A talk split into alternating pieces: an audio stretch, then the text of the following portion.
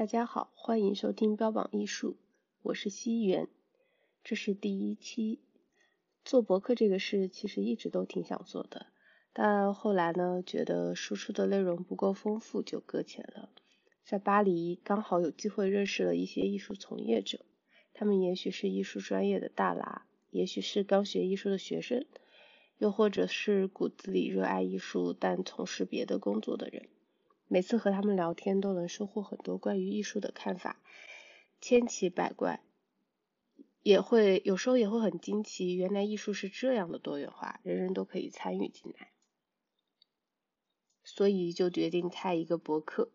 邀请自己的朋友们和大家聊聊新的展览、日常逼逼叨，围绕艺术做一些有趣的对话，希望带给想要了解艺术的人一些轻松的话题。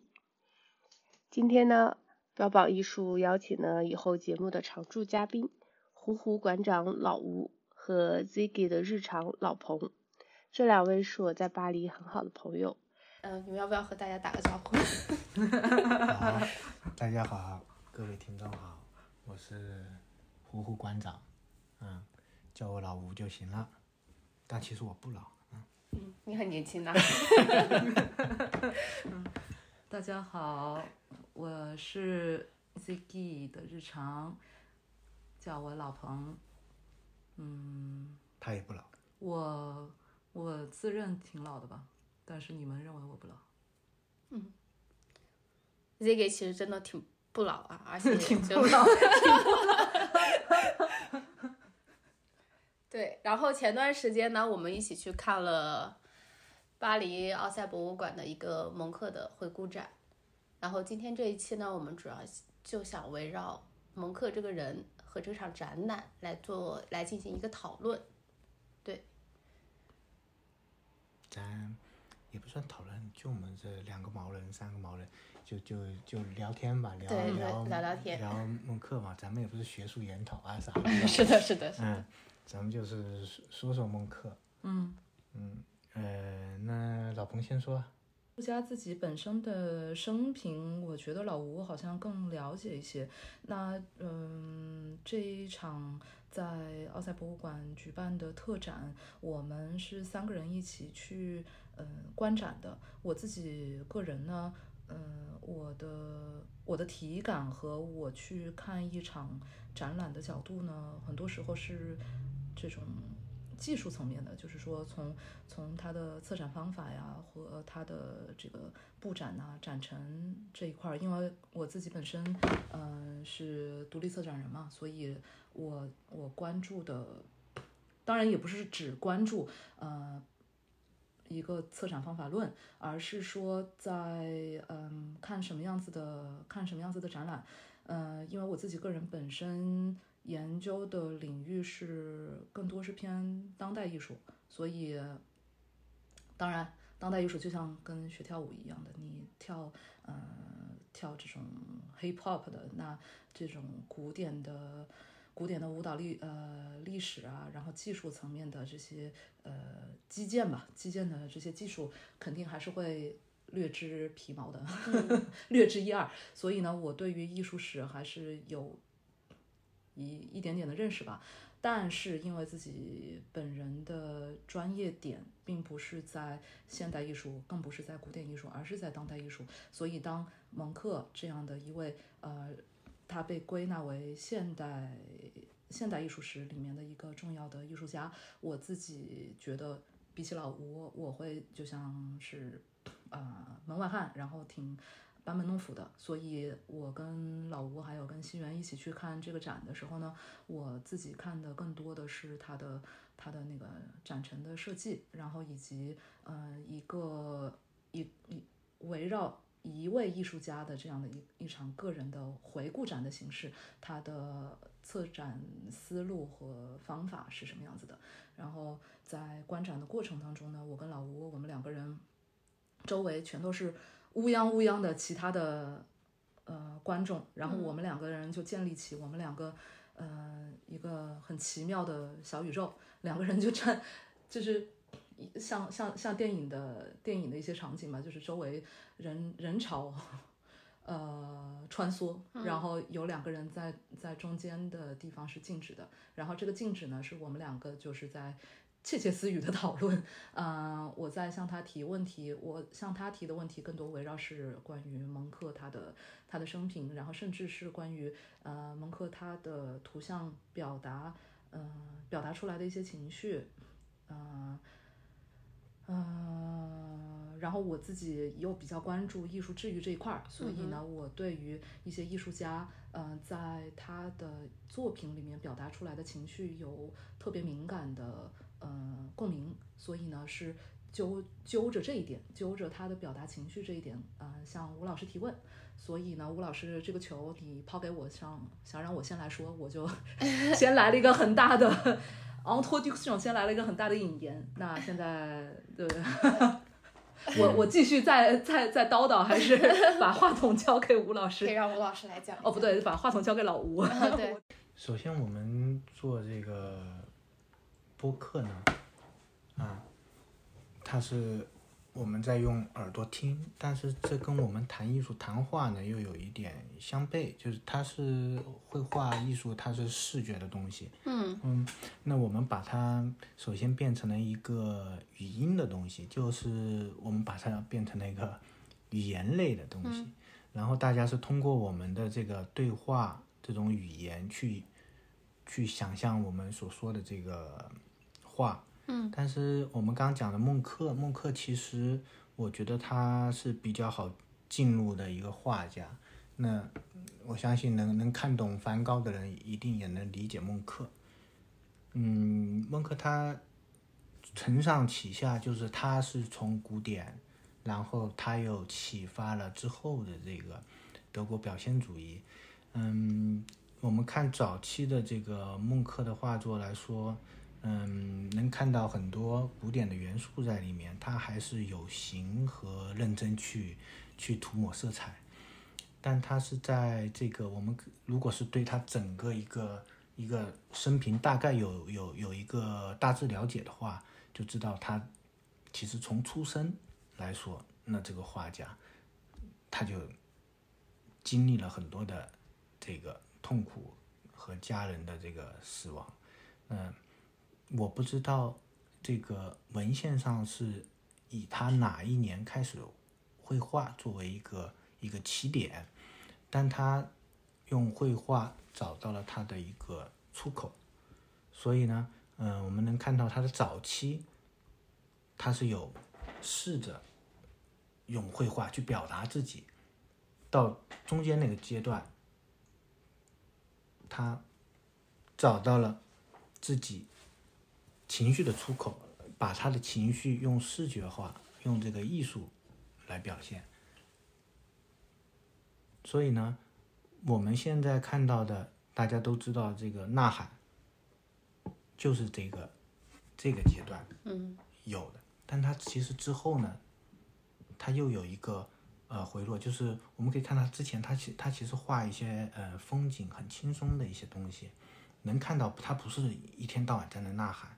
那那他早期他其实很认真在那画，到了到了晚年呢，他又啊回回到自己，而且而且他在嗯，他晚年我们看到他也接一些这个这个我们现在叫接一些商演啊，接一些 接一些商务啊，对对。那这次展览我们也看到了几幅大呃大的这个恰饭作品，恰饭作品这个稿件，那。那其实他是从这个，我们从整个来说，他其实是从这个呐喊里面走出来的人。那么又回到讲梵高，梵高，我就老想到梵高，看，因为梵高他走不出来，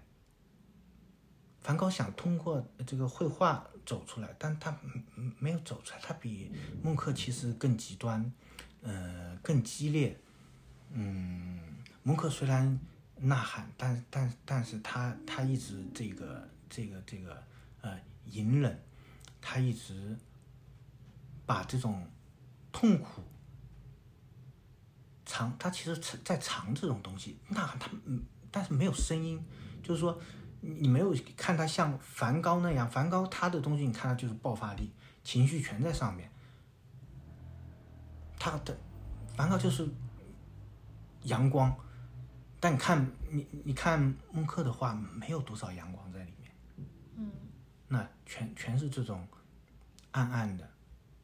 阴郁的，很少很少的阳光。他生命中可能有那么几段有阳光，但是整个都在这个这个阴影里。但但他生命力强，他就像躲在那小角落里面，那么让自己慢慢的度过。所以，嗯、我觉得大家就是看孟克的话，其实你你你不不需要去了解艺术啊、一些知识、艺术史，或者是呃了解一些了解一些理论，因为它很直感的，嗯，它就是感情的流露。我相信这个每个人就是从咱们的屏幕上或者印刷品上看到这些画的时候，那第一印象都是都是这样，就是你马上被他的感情，他的感情就是扑面而来。是的嗯，就就就这段话，我有我有呃，你刚才在说的过程当中，我突然就在想，是什么样子的植物？我在想，难道蒙克是肉？呃，是多肉，但是多肉需要阳光，所以后来我就想到，就是蒙克还挺像兰花的，因为兰花就是你呃。我我我我给他拿植物做对比，是因为我是绿手嘛，就是法语里面的 v a v e r t 就是说很会很会嗯、养殖植物的人嘛。那呃，你看现在家里就是没有兰花，我也很怕有人送我兰花，就是大家送我各种各样的植物都可以，就他妈不要送我兰花，那个他妈的就是逼掉，谢谢。嗯，因为养过很多次兰花，但是就是兰花在。我我我我自己有个小小清单，然后上面就写的哪些、哪些植物比较好养啊，哪些植物比较难养。然后兰花是我认为娇贵里面的战斗机，嗯、就是你不能给它阳光，但是你也不能给他全部的黑暗，然后你得你得让他呃有，你得让他自己感觉得到他在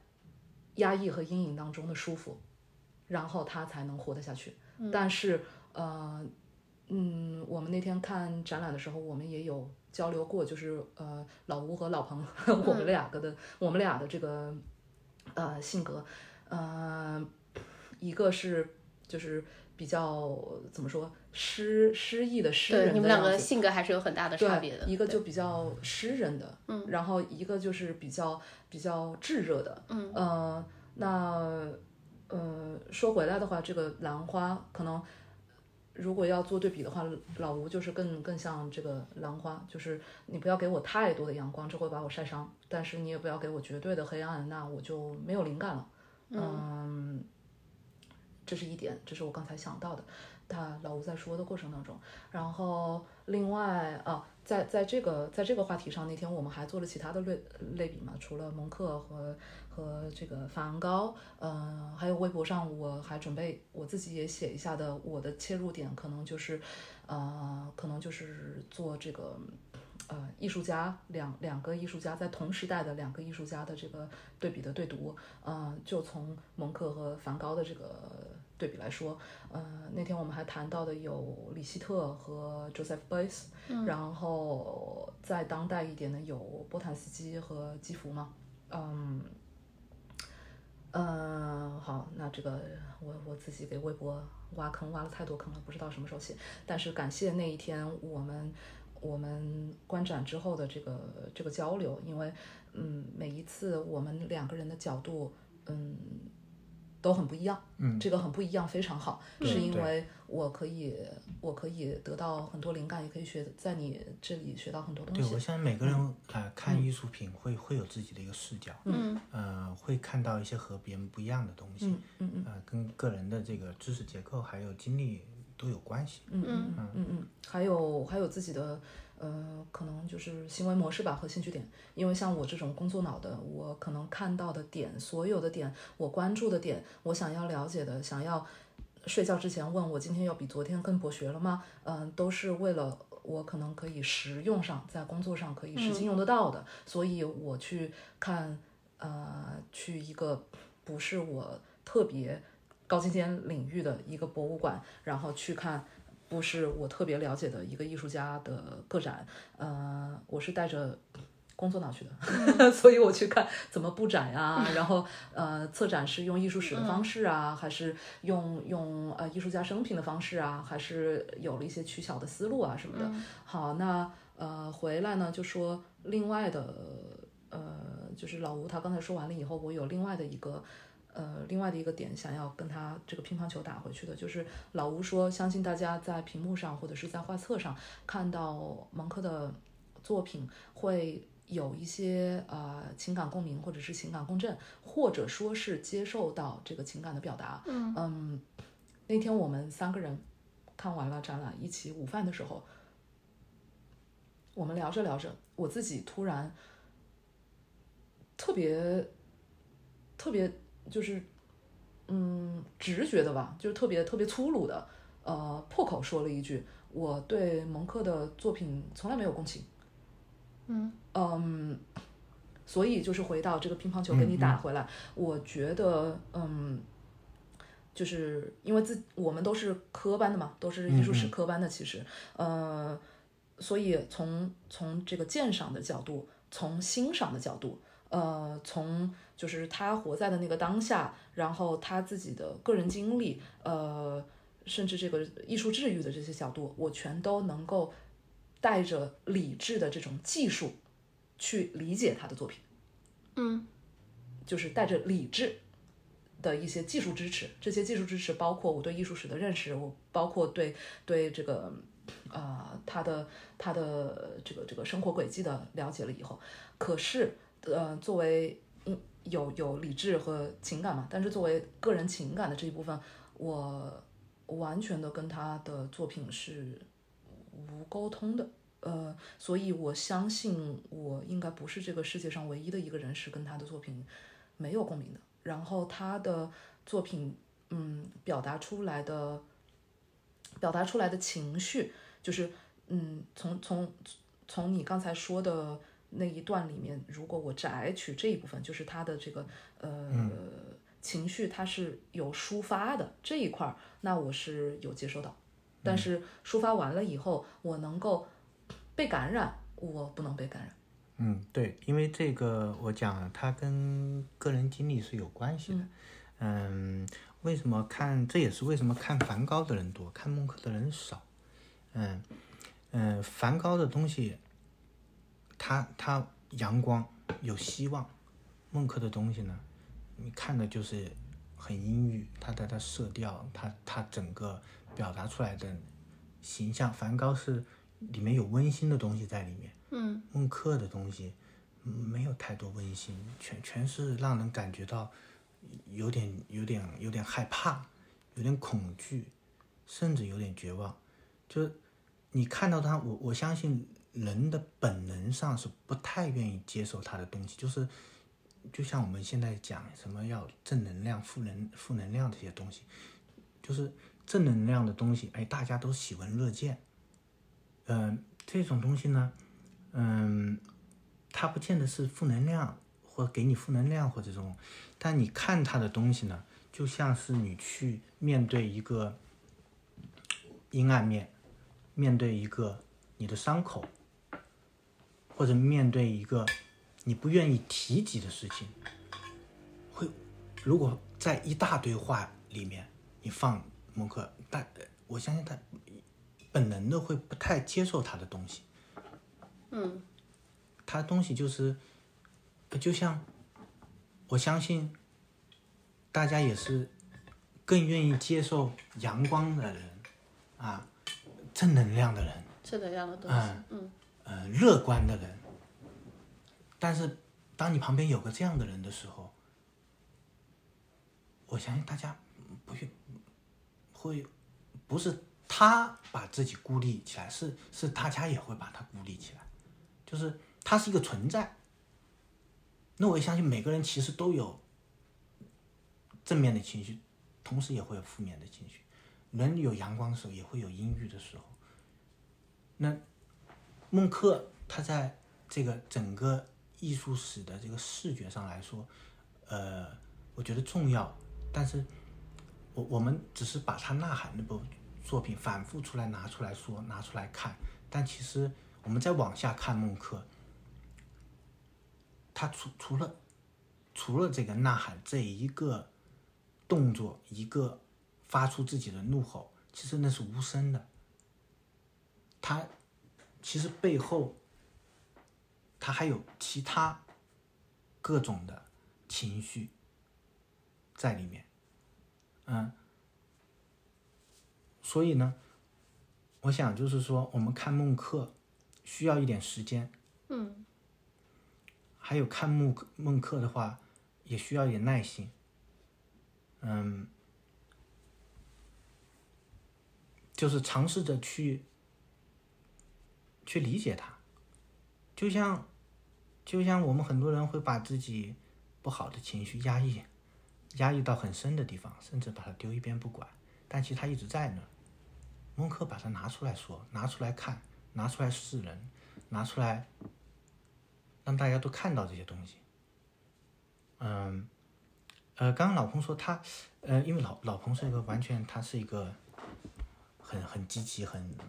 阳光的人，很阳光的人，对，嗯，他面对这个作品会像，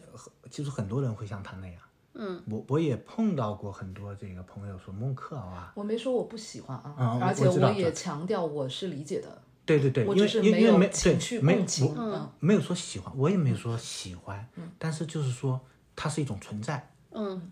它是一种存在，而且而且我要强调是我是理解的，我完全理解，所以我才会跟你有有不停的提问和我们的对话嘛，嗯就是因为这个理解嘛。艺术史也需要它的存在，嗯嗯，因为艺术史里面必须有这一页，嗯嗯必须有一个能有梵高这样的人，也会有孟克这样的人。我倒是理解我我我自己个人倒是觉得我理解蒙克比理解梵高要多一点。就是对他，因为梵高他太多的太多的，因为就是太多的尖锐的内部自我矛盾，造成他没有那么那么那么理智线性可以捋得出来。然后蒙克他所有的这个情绪的宣泄，是看他的这个这个 background，看他的生平，看他的人生遭遇，他是有理有据，而且很其实。直观。啊，他是真的是有理有据，但是梵高的就是一会儿上一会儿下，一会儿左一会儿，就反倒是很对梵高跟孟轲两个人有一点很相通，都喜欢写笔记。嗯，是，所所以，我们嗯、如果能够看到这些笔记，如果有呃梵高笔记，我知道是有中文出版的。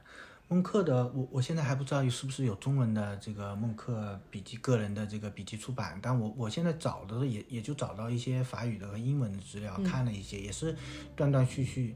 嗯、断章取义一些。但但我发现呢，就是他的笔记和他的画，嗯，完全是对应上的，从时期和呃这个时期写的东西和这个时期画的画，它是对应上的。嗯，他把他把他的情情当时的情绪，包括他的两段的情感，包括他的嗯。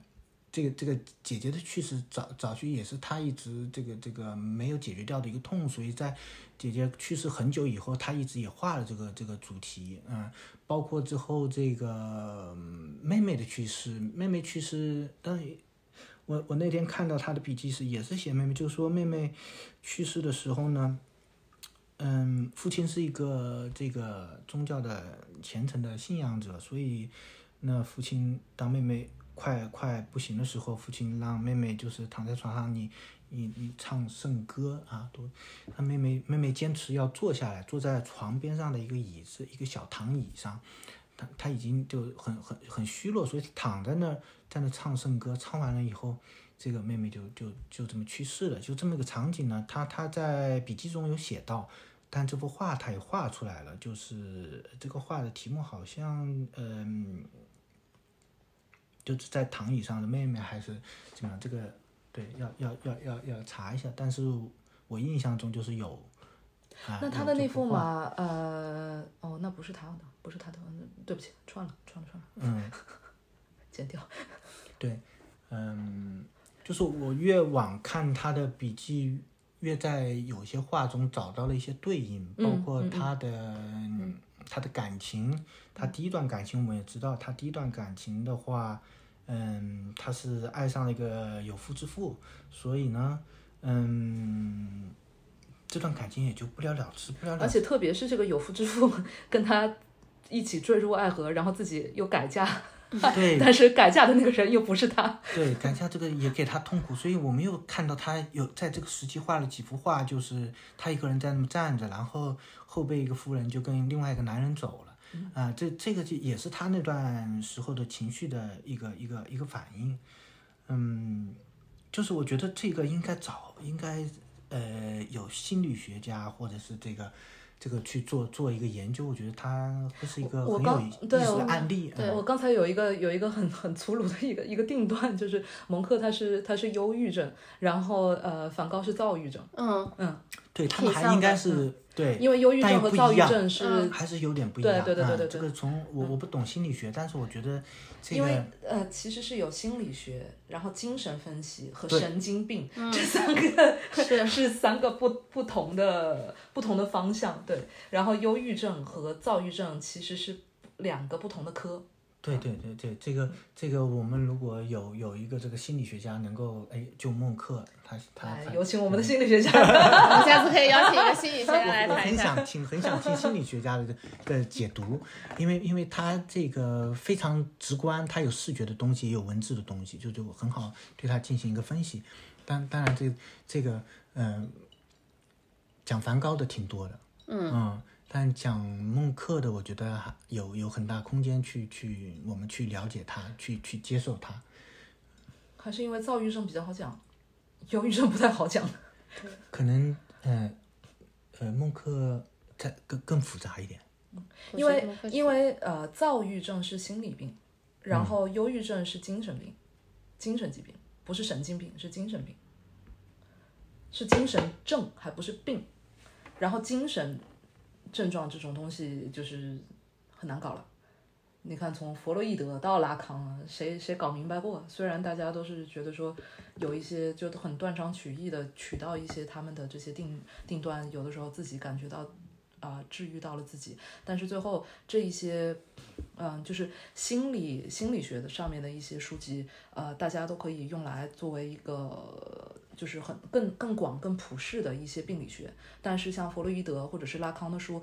你有没有发现大家在读的时候，更多是好像是给自己的精神慰藉的一个 Bible，呃，一个一个一个慰藉的一个一个一个避风港，它的它的那个作用和功效是不一样的。心理学它是更更更广义上的，然后精神分析它是更自己跟自己的一个，就是自己发现自己好像有这方面的需求、慰藉需求，然后去找一个支点，然后在这个支点里面，可以在拉康和弗洛伊德里面找到。嗯，然后回来就是说蒙克，我我现在我现在在在瞎逼逼啊，真的是在瞎逼逼，就是你话筒交给老吴。我我我就我就有一句没一句的说，嗯嗯对我那相比来说，我觉得他他就比孟克自信，孟孟克他就自卑，所以他的那个作品，我们我们可以看到就就是一副我要躺平，我要摆烂的样子。那那梵高，我们在里面感动，是因为我们知道梵高很苦，很被精神折磨啊，很孤独，没有没有人知道他，没有人欣赏他的作品，但是他很积极，他阳光，所以我们感动。有的时候积极，对他也有有，但相相对相对来说，我说相对来说，他他肯定也有也有这个嗯不后期，尤其后期最后快要、快要去世之前的那那批画，嗯，那走到最后，但但看孟克，我们相对来说，孟克也是也有阳光的时候。我们这次展览中也看到有有几幅这个对我来说只有一幅是名利的，然后对对你来说有有三四副，对吧？对，有有有有个三四部，而且还有一点就是，他后期的话人物开始多了，嗯，开开始可能嗯单个的，包括那韩也是，嗯。嗯，但但后面他开始有群像有群像了啊、有有人物进来了，嗯，但我们仔细去感受的话，他还是一个嗯、孤立的人，就是每个人面目都是模糊的，面目不清楚的，面目面目不清晰的。但但这个一嗯、这个得心理学去解读。但我知道在在人阴郁的时候啊，嗯，好像觉得是全世界，就算在人群中，也觉得自己是孤立的。嗯，呃，面看周围人好像都看不清楚，嗯嗯，看不清楚面貌。嗯嗯，就只是模糊的一个就是哎，形状而已。就是模模，我我觉得他他这这样处理，就是他他的一个真实的一个状态跟啊、表达。嗯因为通常来说，呃，我所看到的讲孟克讲他的啊家庭里面多么多么苦，多么多么难，这呃有一面是讲到孟克多么难，但是孟克认为其实他父亲比他还难。是的，嗯就像我刚刚讲，那那最后这个他父亲面女女儿，他的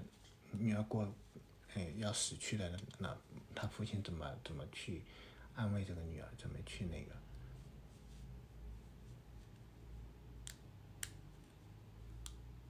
然后父亲给他能呃，就是他让唱这个圣歌还是唱圣歌，让孩子去去去去让他们去相信这个。神去相信这个圣父，去有信仰，但是孟对孟克来说，他就觉得不公，为什么对一点都不公平？他不愿意去相信的，他他他觉得这个这个他们太苦了。嗯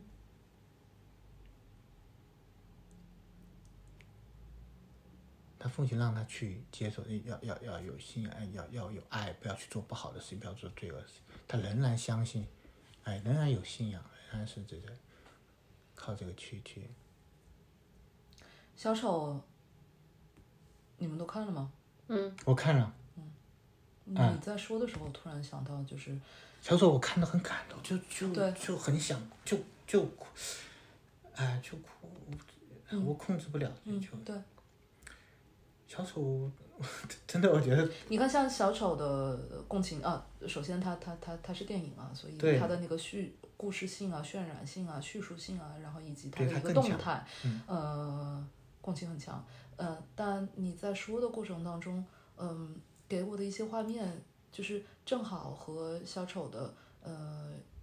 电影里面他的一些回忆画面，他是做了一个蒙太奇的一个重合，所以我才问你嗯嗯们看了小丑没？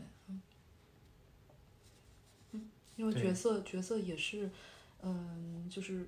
他没有选择，但是他是被迫的，就是承受。承受压抑也好啊，承受残暴也好啊，承承受承受日常生活中的酷刑也好，然后他的他的表达方式就是用伤害去伤人嘛，嗯。嗯。然后呃，蒙克他的画，那说到这个啊，我我我自己开始阴谋论一下，那蒙克他的话，他是受到了伤害，用画的方式。就就像网上很多键盘侠呀，他其实积压了很多，然后他就是用语言来伤害人呀，是不是？或许会是一种他想要伤害人的方式，只不过人不一定被伤害到。但是我敢相信，这一次在 看这个特展的很多观者被伤害到了。譬如说我，我就觉得哇塞，真是又压抑，然后又窒息，然后整个整个就觉得不好了，不行，我们要去吃大餐。你看他们的目的就达到了吗？这是个有趣的观点。有趣的观点吗？哇，鼓掌！果然要喝酒。因为我刚开始记得我看完出来之后，我就跟你们你们俩出来之后，我就跟你们说，我说我好晕。对，对，你看，就是这这个观点，哎，逻辑闭环了。哎呀，好的，你来来来来碰一下碰一下，碰一下 耶，找到一个很清奇的观点。当然也谢谢你刚才说的说的这个这个这个呃轨迹嘛，他自己的人生轨迹，我就想到小丑这个电影，然后又跳到这里，还真的，真的是，嗯。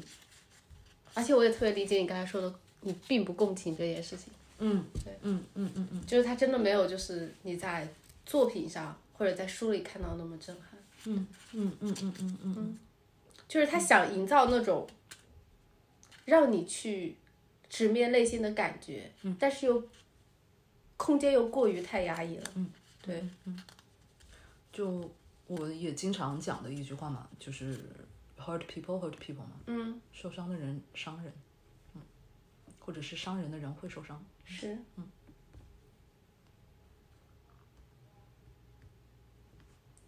那我是什么女 Joker 吗？居然弄懂了 Joker 是吗？有趣有趣。我也会把这些。我原来是 Queenie 是吧？对吧？女 Joker 是叫 Queenie 吧？嗯，这还挺有意思。马上马上微博换名字换成 Queenie 的市场。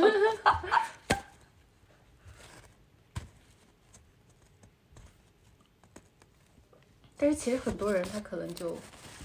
不怎么能敢看蒙克的作品，嗯，对。嗯，因为他害怕。对嗯。对，就是你的那个问题嘛，嗯有没有直面过内心的恐惧？嗯。嗯嗯，是，就像很多人呃，手机里面下载了非常多的 APP 是健身的，嗯，然后就觉得已经得到了抚慰，我已经在健身了，是，就是把把这个他的就是又又回到刚才我在说的有心理、精神和神经这三块，然后这些下载 APP 的，它没有三合一，它只是抚慰了某某一块，然后剩下的那些没有抚慰到，其实最后还是会造成对自己的烦躁。那是不是可也可以从另外一方面来说，其实大家喜欢所谓的喜欢梵高，也不能说所谓的喜欢梵高吧，呃，是挺所谓的，对，挺多就是所谓喜欢梵高的，对。大家就是其实是喜欢梵高的状态，并不一定说他们喜欢梵高这个人或者梵高的画作，是啊，exactly。是不是也那那也可以说，就是喜欢梵高的人，其实大多程度上都不不一定会喜欢蒙克。哦，那这个就是有问题了对。问一下，问一下亲们，你们怎么看？可问一下大家，对如果是，请扣一，谢谢。因为我我我自己就作为一个不是艺术圈里的人，又是刚学艺术的人来说，其实我对梵高没有大家想象中那么热爱。我跟你握手吧，就不是非得学了艺术就非得喜欢梵高呀。对嗯，就我对梵高真的没有那么热爱。对，嗯，我对我对梵高的，就是我自己的个个人意见啊，我自己嗯个人意见，梵高和蒙克如果真的，就就如果来个向我约稿，嗯，让我写梵高，或者是让我选蒙呃写蒙克，我要二选一的话，我一定写蒙克，我也是一样。嗯我一定写蒙克。老吴，嗯，那也一定是蒙克。两个一起写。然后呃此时梵高跟蒙克就在说，对，有问过我们的意见吗？都是都是好兄弟。但其实还挺有趣的。如果、对，嗯。嗯对你，你放在一起写是另另外一种一层，会看出另外一层意思。放在一一起来讲的话，就如果是硬要选呢？嗯硬要选的话，嗯、如果从喜欢的画的数量来说，嗯嗯嗯，虽然孟克画的画作超过梵高，嗯啊，因为梵高他他活的时间短吧，我喜欢梵高的画的数量超过孟克。嗯孟克，嗯，真正来说喜欢的画或者是很能打动我的也也不多不多，哎，就就有那么几幅，嗯。但梵高打动我的，呃，画作多多一些，多一些。嗯。那我现在有一个问题，呃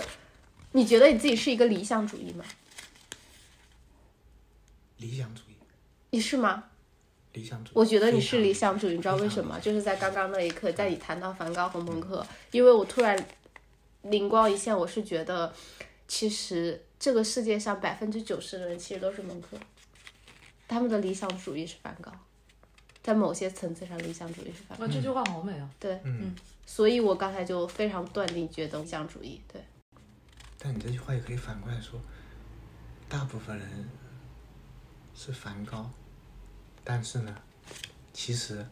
心里是蒙克。是蒙克。对，所以我还挺有趣的，嗯我觉得这是一个。那还好是大部分人啊，也就是说有有还有剩下的就是这这两个人不靠的，对吧？对，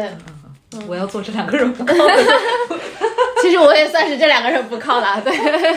他们俩都太激烈了，都对都哎，太激烈了，都都有点嗯，虽然我也很激烈，对吧？就是 像你刚才就说，下面肯定有评论说我是个强势的女人，对，但是也有其他的激烈的 model，的吧？但 但其实大部分人，我觉我觉得其实都不是他们两个，他们俩是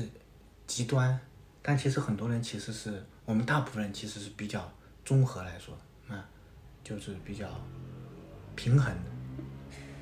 也不能说是平衡吧，因为我觉得蒙克和梵高虽然说是两个极端，但是他们代表的东西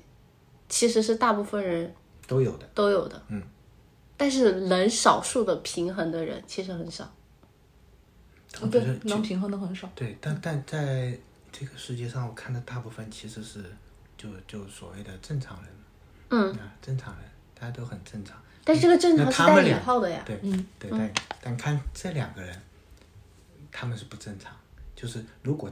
我们现在是喜欢他的话，嗯，但但这两个人，我相信没有多少人喜欢这两个人。就这样，这个这个人来说，那我们都知道，那梵高是没有朋友，也没有什么啊，都都都嫌弃他，就就好不容易这个这个高更去看他，最后也嫌也不了了之。那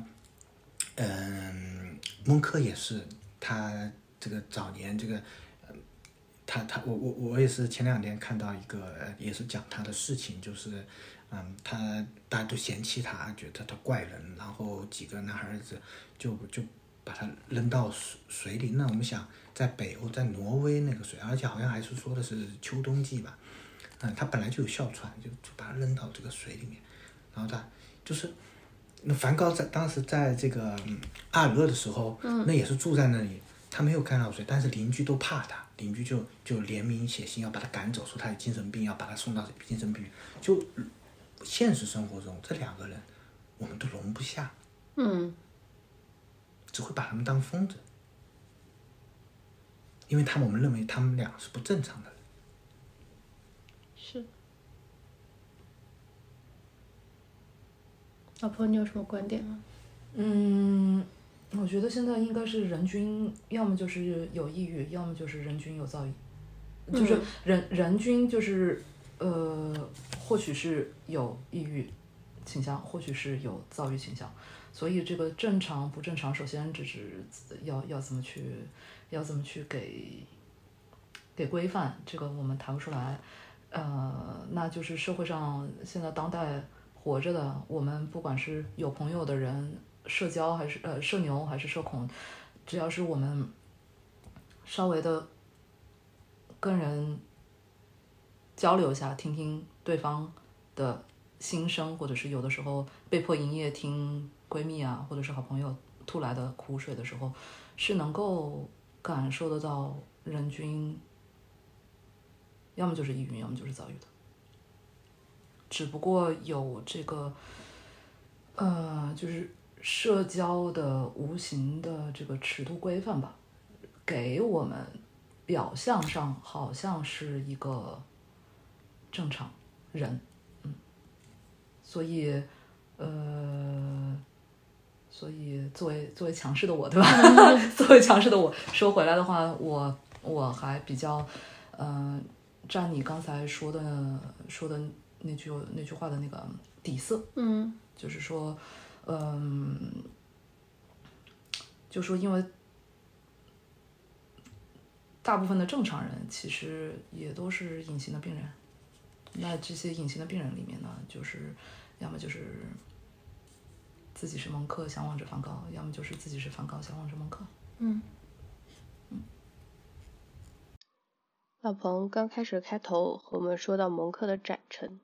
后来我们都被蒙克这个人带跑偏了。那现在和我们说说这个布展。因为那天我们观展完毕了以后，一起吃午饭的时候，我说我说到比较义愤填膺的，嗯嗯，这个义愤填膺呢，那是当天的那个当下的当下的那个状态。呃，现在呢，已经我平静下来了，我试图试图冷静的冷静的阐述哈，嗯。正好呢，我们也可以做个预告啊，就是前两天跟老吴又，呃，那是得幸于老吴又一起去一起去卢浮宫看了卢浮宫的新的特展，嗯，就是不管是奥赛博物馆还是呃卢浮宫，这些都是属于怎么说这个人类历史瑰宝吧，人类艺术历史瑰宝的这些这些大馆，所以呢，它跟现代艺术跟啊不，它跟当代艺术是没就是在大众的认知里面是没有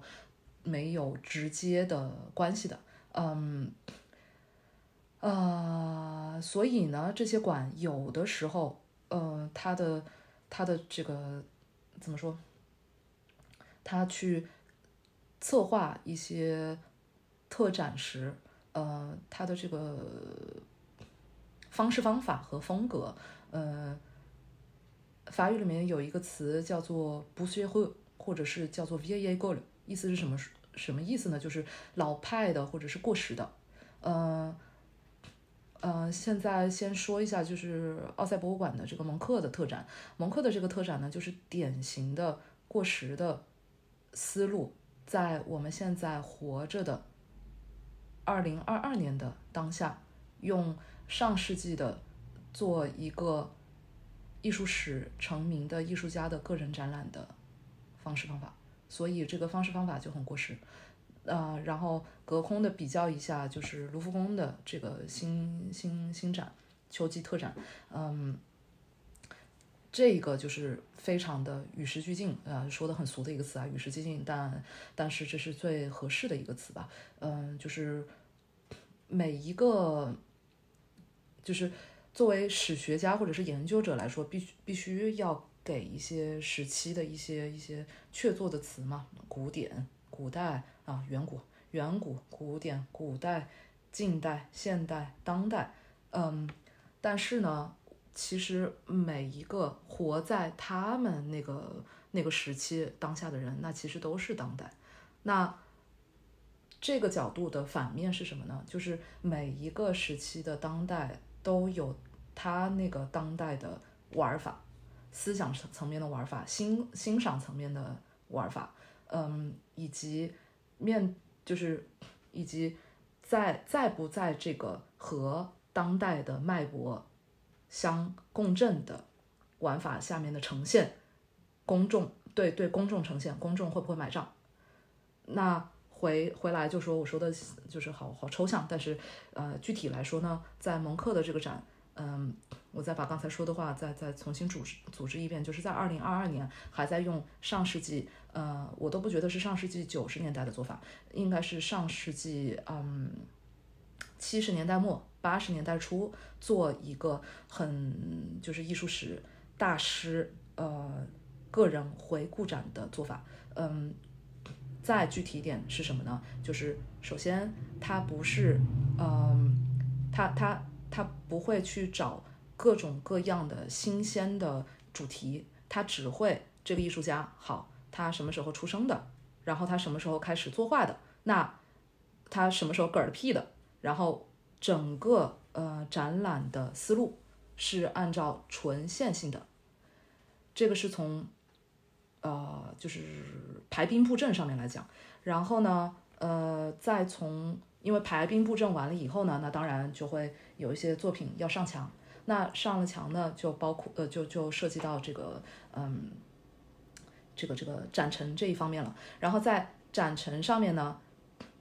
又是一个大师的回顾展，所以就会进入这种嗯非常密集的圈套，因为。一一个大师，他总是有他比较青涩的时期，也有比他比较就是壮年的时期，然后也有比他可能会比较消沉的时期。所以呢，我们在蒙克的这个展里面呢，就会看到哗啦一下子在某一些展厅，我们就整个就看不过来，然后它的那个布展效果也会比较差，因为作品的大小不一样，尺寸也不一样，甚至连类型也不太一样。那这个第一会产生这个很快很快就产生疲劳感，然后第二是就我会想问 why，就是为什么为什么要像一个要像一个嗯，就是广交会卖场的那个样子来进行一个很基础的展示，而不是站在一个更加的。更加上帝视角的，因为我们现在走到今天，就是大家人均人均都可以上帝视角嘛，那而不是站在一个更加上帝视角的，你不一定非得按照他在，比方说他在四十岁的时候，呃，可能创作了大量的一批作品，然后这一批作品里面，它不是呃，那这批作品，哎呀，说不下去了，反正就是。语言语言组织不来，反正呃没关系。但是我前面的那那些东西你是可以剪得出来的，嗯。然后我现在在讲到布展，布展的这块我已经讲的讲的，我觉得也挺清楚的了，嗯。那从呃他的这个策策展的这个思路是呃纯粹最简单的，只是按照艺术家的生平线在走，然后从呃展览的上墙的。这些作品的布展思路是按，因为进了他的这个生平的圈套，所以有的墙就是会密密麻麻的，完全看不过来。嗯，那造成的这个整个空间的呃使用的这个效果就会很压抑。前面我们已经那么长的时间在讨论蒙克他的作品，他呈现出来的就是一个。比较压抑的氛围，然后他在一个压抑整体压抑氛围，嗯中，然后你给他做一个展陈，展陈，他不但没有平复他这个压抑感，反而还加强了他这个窒息感，所以观感的这个体验是很糟糕的，嗯，就而且不管是作为。我作为一个业内人士，还作为一个策展的从业人员来说，还是就是一个呃普通的买票的观众来说，因为票价好贵的，票价十六块钱一张的，一百多人民币的，那那嗯那个昂贵的票价进去就是又压抑又窒息，这就不值回票价。然后这个不值回票价，呃，反过来就是立足到这个策展方法的这一点，就是又我我我最后还是要要自己我做一个做一个理论闭环嘛，就是说，呃，我们活在二零二二年，有二零二二年的审美，有二零二二年的方法，我们不一定非得说现在是因为我们是一个老牌的博物馆，然后我们要。继续去坚持我们的老派，老牌博物馆坚持自己的老派等于过时。嗯嗯，因为这个奥赛博物馆的这个孟克特展，它和同时你刚刚讲的这个卢浮宫的这个静物展，首先他们俩主题上是不一样。那静物它可以做各种蒙太奇。嗯，这个孟克他是因为是一个个人的这个特展，那静物展它是一个蒙太奇的，就是把各个时期横跨几千年不同的艺术家、不同国家，它都混在一起，所以它可以做各种变化。但孟孟克的它是一个个人的特展，但是我也是跟这个老彭认为的一样，这个展览呢，就是嗯，奥赛博物馆呃给的地儿不够大。就孟克本来他的作品就比较多，嗯，然后呢不给的地儿不大，然后布展又比较紧凑，就是又想作品多，但其实孟孟克的作品，你有些作品摆在一起会互相干扰，太近了。当我在看这幅画的时候，那幅画就一直在那招手要看它，这个。孟克画，我刚刚讲了，它是要一点耐心、跟时间、跟安静去去和他待一会儿，但是在展览中我们待不了一会儿，就就人太多了，而且这个展览的这个空间太小了。哎比较狭窄，嗯嗯，窒息感我也有，就是因为人多，因为小嗯啊，这个这当然在那挤来挤去就会有，又看到这样的话，你当整个心理到到生理都都会有反应。我不知道他肯定不是故意要这样，就要让我们窒息，但但这这个我觉得孟克来说应该给他更更多地方噻，他那么多作品，嗯。嗯，同意和不同意，同意是的确，呃，不同意是的确，呃，嗯，就是这些这些其实是技术技术层面上面可以优化的，就是空间空间小的话是空间小的话展板是可以重新设计。然后，呃，空间小的话，展板第一方面是展板可以重新重新调整设计，然后第二方面的话是，呃，在颜色上面也是可以做做巧。嗯，那天我们在看展的时候，我当时就有在说，呃，小皇宫的在对比小皇宫的一些特展，因为小皇宫也是属于这种，嗯，给大众的这个普遍认知是比较比较。比较现代的，因为因为卢浮宫给大众的认知是古典的，然后小皇宫和和奥赛给大众的认知是现代的。那这种同类类比的话，小皇宫的特展通常会呃让让观者的感觉是要好一些，然后也是个人回顾展。那呃波罗蒂尼的展，我们是一起在小皇宫呃去看了。当然，波罗蒂尼展的它的那个展厅空间是比蒙克的要大，可是身高也高很多。可是对，你看嘛，可是。呃，我们是一起去看的这个展，那你也一定同意的，就就是呃，小皇宫在展墙上面，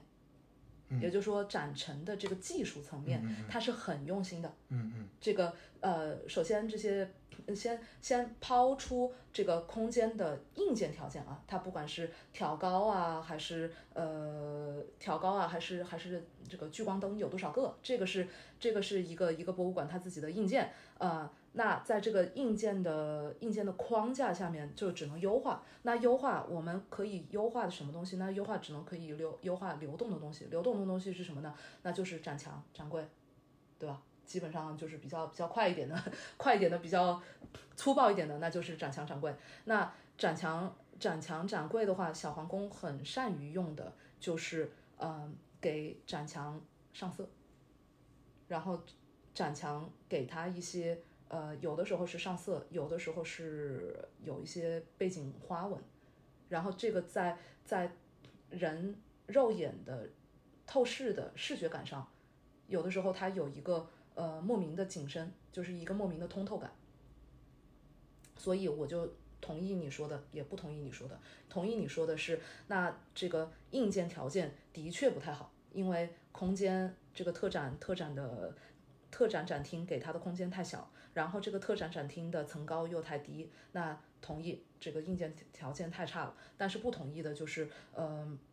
就是你可是奥赛呀，你不能请一个好一点的，就是展陈设计吗？换公司，换个公司，好一点的展陈设计工作室是有的，是吧？对，我也在想，他他是不是这个设计人故意故意把这个空间狭小，还有。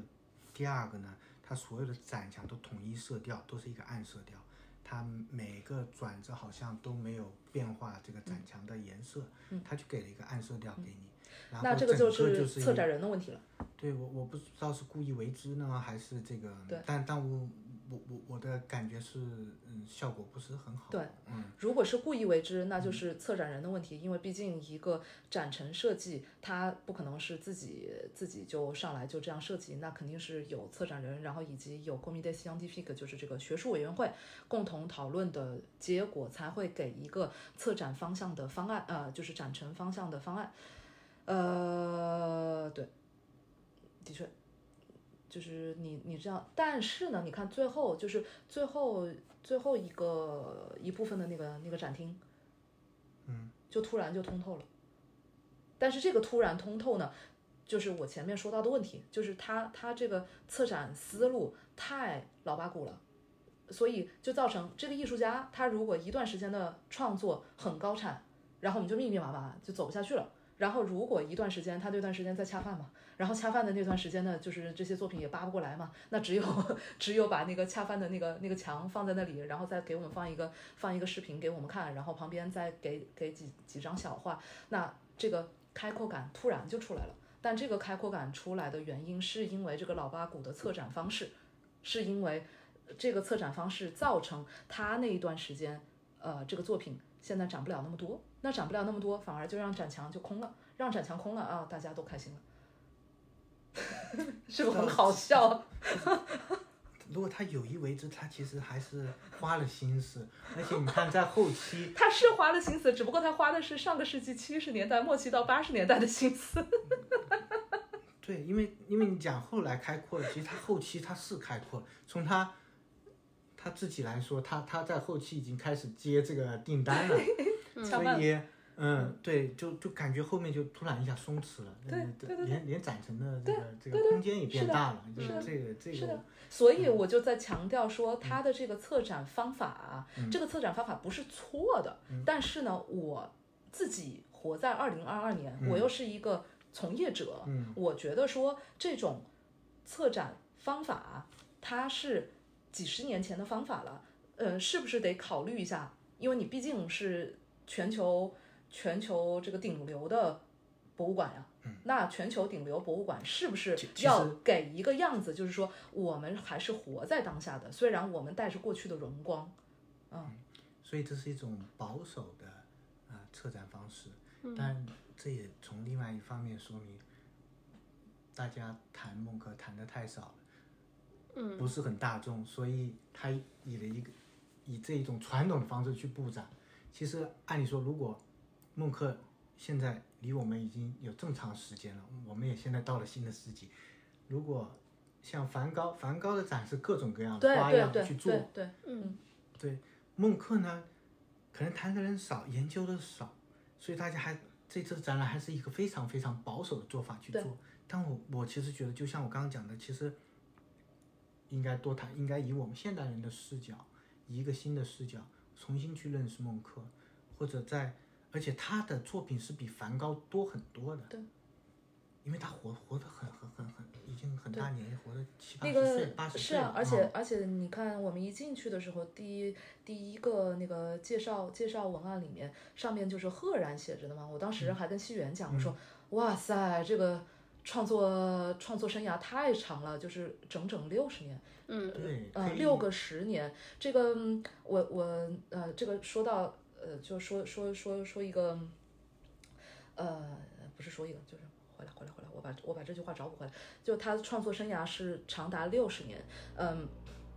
其实。有我我们看很多现在艺术史留名的这些艺术家，有一些艺术家当然是他自己的风格也好，然后他自己的艺术品的这个深度和设计的广度也好，但是有的艺术家他留了名，只是因为他活得久，